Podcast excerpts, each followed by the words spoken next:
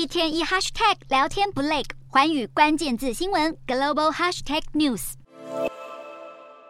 肥美新鲜的番茄是印度美食的重要食材，但连日大雨已经严重影响了番茄的供应。印度食品部的数据显示，首都新德里的番茄价格从今年年初以来已经飙涨了整整七倍，达到每公斤一百七十八卢比，大约台币六十七元。因为这波涨势，许多番茄小农一夜成为百万富翁。传出有当地小农光是这一季就已经赚到高达两千四百万卢比，大约台币九百零六万的利润，相比去年同期只有一百五十万卢比，整整多了十六倍。印度当地媒体更是大肆报道一位号称已经赚进上亿台币的农民。然而，番茄农赚进大把钞票，却也让不少人眼红。印度新德里电视台报道，目前已经有两名负责守护番茄耕地的农民，在短短七天之内遭到谋杀。可见，飙涨的农产品物价不只为消费者带来沉重压力，更是引起了社会民心浮动。